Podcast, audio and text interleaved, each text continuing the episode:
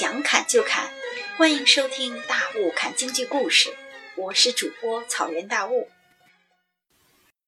今天咱们开始聊京剧卖水，卖水裱花一折是花旦戏中的精品。京剧卖水以丫鬟梅英为主角，丫鬟梅英给小姐解闷儿，报花名。一边数着一年十二个月的花名，一边载歌载舞，眼神灵动，嗓音清脆，配合扇子手绢的表演，演活了一个天真善良、聪明伶俐的小丫鬟的形象。这出小戏表演形式欢乐活泼，把传统花旦戏里特有的退步圆场、晃肩膀等程式表演的到了极致，深受广大观众的喜爱。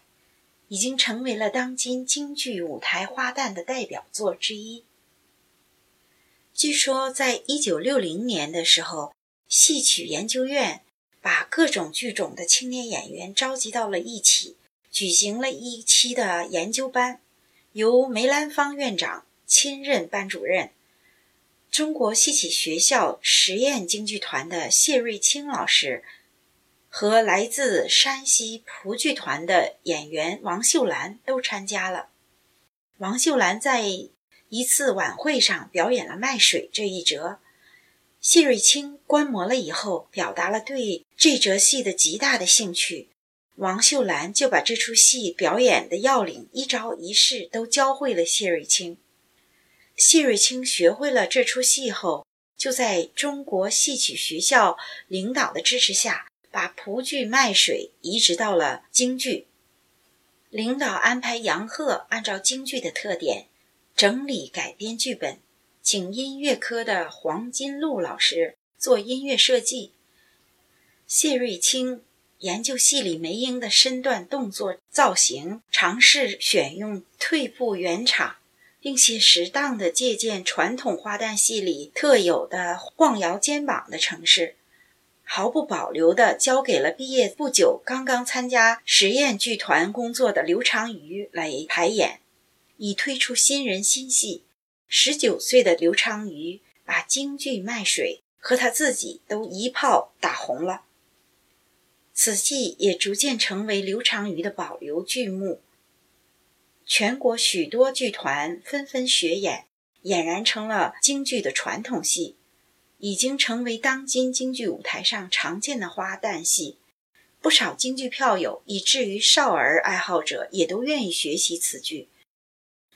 因为花旦戏一般都是活泼灵动的小姑娘，欣赏花旦戏一定不能光听，还要看身上、看眼神儿、看表情，才能最大限度的保眼耳之福。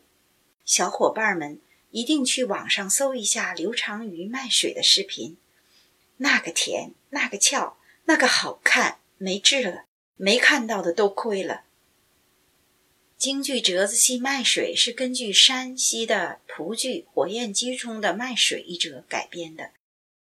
其实蒲州梆子《火焰居》原来也没有卖水裱花一折，是蒲剧老艺人小兰香偶然听到。梅户弹词报花名儿，加以修改，用梅户调演出，名为《裱花儿》。再说《火焰居》的原剧本也不是蒲剧，原剧是为华阴婉婉腔皮影戏写的剧本。咱们简单的捋一捋啊，卖水是蒲州梆子《火焰居》里的一折，《火焰居》是华阴婉婉腔皮影戏戏剧本。火焰居一开始也没有卖水一折，后来从梅户弹词报花名改编成了梅户调卖水裱花儿，移植到了京剧，比以前的传唱度反倒更高了。这么一捋，就会发现卖水的发展过程，又让大雾有点走神儿。以前做申请专利的培训，最简单的创新方法，就是把一个概念或者一种方法。从一个领域搬到另一个领域去解决另一个环境下的新问题。我们光纤长途通讯的飞速发展的过程中，就从无线通讯里搬来了无数的解码算法。